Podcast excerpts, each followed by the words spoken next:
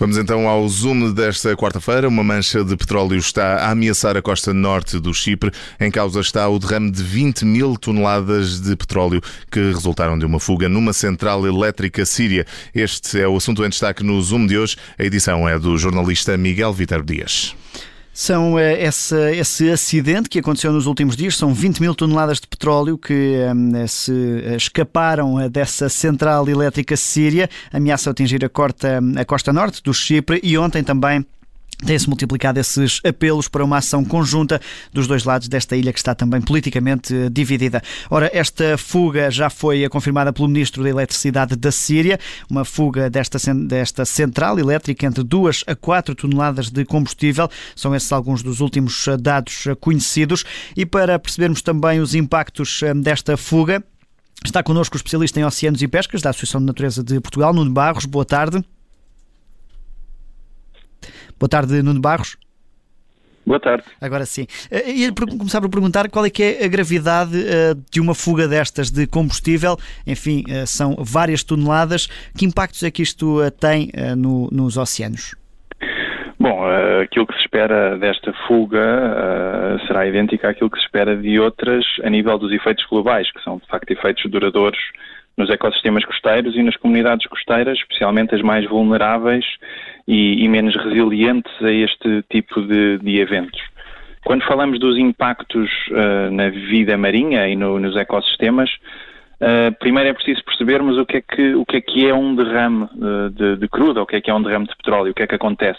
Aquilo que acontece é que este tipo de óleos, por definição, é menos denso que a água e aquilo que acontece é que forma uma fina camada à superfície que, que se espalha. Portanto, é uma mancha uh, que se espalha durante, por, por vários quilómetros quadrados e que afeta todos os animais, sobretudo aqueles que precisam de vir à superfície e respirar ou alimentarem-se, uh, são os que são mais, mais fortemente afetados.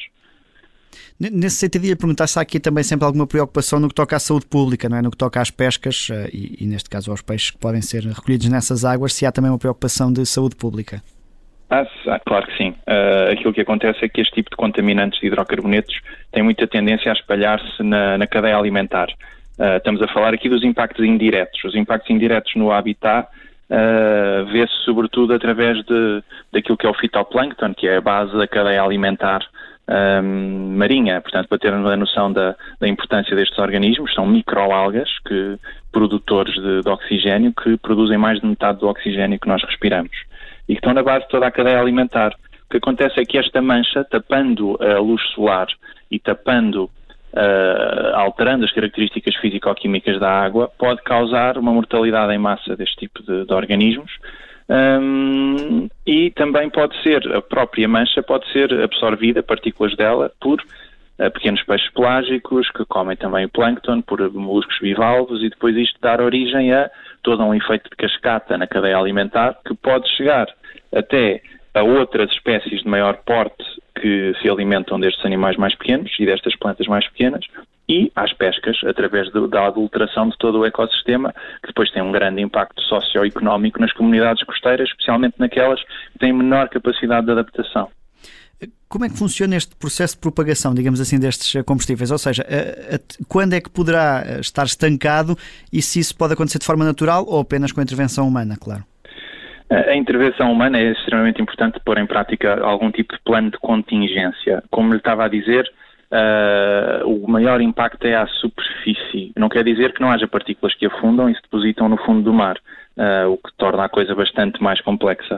O que acontece no caso particular do, da zona em que foi, em que aconteceu este derrame, é que estamos a falar de uma zona em que, pelas suas características oceanográficas, meteorológicas, geofísicas, um, semi-contém esta, esta, esta mancha. O que é bom e é mau, ou seja, se calhar é bom porque, no sentido em que não há uma propagação tão grande pelo mar aberto, mas tem um efeito muito mais nefasto e muito mais cumulativo na zona em questão, portanto, na zona em que do Mediterrâneo Oriental, digamos assim. Neste caso, para tentar conter este tipo de acidentes, é importante aqui esta cooperação internacional, porque ainda por cima estamos a falar de um território que está, que está ali dividido politicamente e, portanto, é, é importante existir esta cooperação uh, internacional. Uh, é importante, sobretudo porque estamos a falar de uma zona que tem uh, que, que, não será a zona.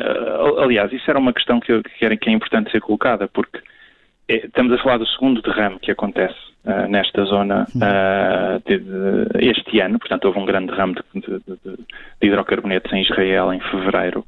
E o grande problema que se põe aqui é até que ponto é que a zona está preparada para lidar com este tipo de, acidentes e até que ponto é que as estruturas do, do, do, que estão na base do processamento e armazenamento deste tipo de hidrocarbonetos estão em bom estado de conservação e até que ponto é que não estão obsoletas, porque de facto é, é, é, é a zona, como diz, é, é, politicamente sensível, é uma zona de grande produção uh, tradicionalmente, mas uh, é o segundo derrame num ano e, e, a coisa tem que ser olhada com o que é que se está a passar.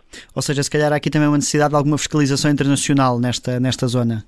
É, eu iria mais longe, é assim, eh, eu como, como, como biólogo marinho e como, e como membro da, da, do staff da WWF, aquilo que nós defendemos é de facto que, que, que haja aqui de algum modo um travão nas novas explorações de petróleo e gás e que haja um phase-out das que já estão em, em operação, de modo a respeitar pelo menos as metas de Paris e que haja uma aposta clara na economia circular e nas energias renováveis, mas com a devida avaliação e mitigação de impactos ambientais, porque é preciso encontrar alternativas, mas não as podemos encontrar a todo o custo e só porque sim. Portanto, é preciso agora, de facto, uma ação direta na contenção desta, deste acidente, mas este acidente vem-nos lembrar que há todo um problema maior a montante, que é a falta de sustentabilidade associada ao processo de extração e processamento de hidrocarbonetos, especialmente em zonas sensíveis como é o Mediterrâneo, tanto a nível político como a nível uh, geográfico. Eh, por aquilo que pude perceber, Nuno Barros, é, este acidente é diferente de um que nos vem sempre à memória no que toca ao derramamento de combustível no, no mar, que é o do Prestige em, em 2002, porque também esteve aqui perto de, hum. nos afetar. Mas eu perguntava-lhe se, desde esse grande acidente, que foi também muito mediático, se alguma coisa mudou neste controle destes locais, destas centrais, também do próprio transporte dos combustíveis por via marítima. Eu quero acreditar que sim. Agora, uh, uh, todo este tipo de, de, de, acidentes, não nos podemos esquecer dessa palavra, que é precisamente um acidente. Ou seja, este tipo de, de coisas acontecem devido à grande produção, uh, à grande, ao, ao, volume de transporte, e acho que é um caso que precisa de ser avaliado caso a caso. Ou seja, é como lhe estava a dizer, eu não, não lhe posso garantir que as estruturas no Mediterrâneo Oriental sejam mais uh, propensas a acidentes que outras noutra parte do mundo. Acho é que tem que haver, de facto, uma fiscalização muito rigorosa, porque estamos a falar de, de, de impactos, especialmente para as comunidades locais e especialmente para as comunidades menos resilientes, a uma magnitude enorme. Obrigado a Nuno Barros, biólogo marinho, especialista aqui em oceanos eh, e pescas também eh, do, eh, da Associação Natureza Portugal, membro do staff da WWF, a ajudar-nos também a interpretar melhor esta situação que ocorreu no, na zona do Chipre, com este derramamento de 20 mil toneladas de petróleo que se formou nesse Mediterrâneo Norte.